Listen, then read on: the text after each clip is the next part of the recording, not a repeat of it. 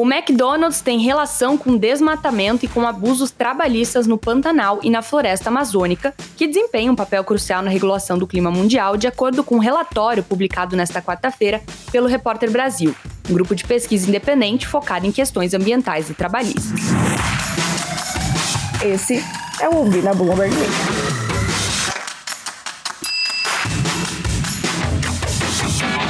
No relatório, o Repórter Brasil analisou diversos casos em que a carne bovina proveniente de fazendas desmatadas ilegalmente foi distribuída entre fazendas legais para esconder a verdadeira origem e depois enviada para frigoríficos e empresas fornecedoras do McDonald's. Sindicatos na Europa estão aproveitando esse relatório para exigir que a gigante do fast food comece a divulgar todos os anos os riscos detalhados de direitos humanos e abusos ambientais na sua cadeia de suprimentos, citando uma lei francesa de vigilância que grupos ambientalistas esperam que seja um modelo para outros países. O McDonald's não quis comentar com a Bloomberg News. O site da empresa diz que mais de 99% da carne bovina obtida até o final de 2020, abre aspas, apoiava cadeias de suprimento livres de desmatamento, fecha aspas. A gigante de fast food vem se esforçando para reduzir a enorme pegada de carbono. Próxima notícia. Nos Estados Unidos, a valorização dos preços das residências acelerou em janeiro. Uma medida de preços em 20 cidades dos Estados Unidos saltou 19% acima dos 18% do mês anterior, segundo o índice S&P CoreLogic divulgado na última terça. Phoenix, Tampa e Miami relataram os maiores ganhos ano a ano.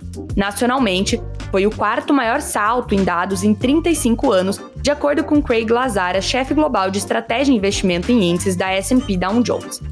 Os aumentos dos preços de habitação atingiram um pico em julho e diminuíram ligeiramente nos últimos meses. Ainda assim, a demanda por casas por lá continua forte dois anos após a pandemia atingir o país, com guerras de lances e ofertas em dinheiro comuns em mercados aquecidos. E tem mais. A estrela da música latina Maluma está investindo na Treble, uma plataforma de download de música, o mais recente movimento de um artista de sucesso para se envolver no lado comercial da distribuição da própria música. A Treble teve uma avaliação de mais de 200 milhões de dólares na última rodada de financiamento, de acordo com uma pessoa familiarizada com o assunto que falou a Bloomberg News. A empresa está levantando 25 milhões de dólares em uma rodada liderada pelo conglomerado de mídia indonésia MNC. Além de Maluma, outros investidores incluem Christopher Burt, o jogador da NBA Tadeusz Young e o executivo mexicano Alejandro Grise. A rodada eleva o financiamento total da Travel para cerca de 45 milhões de dólares. Os artistas estão cada vez mais envolvidos em alternativas às principais plataformas de streaming, como a Apple Music, que têm sido criticadas por oferecer apenas uma pequena parcela da receita gerada para a maioria dos artistas.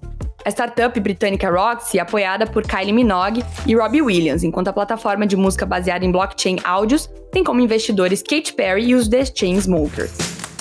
Gostou do conteúdo? Então não deixe de se inscrever na nossa newsletter.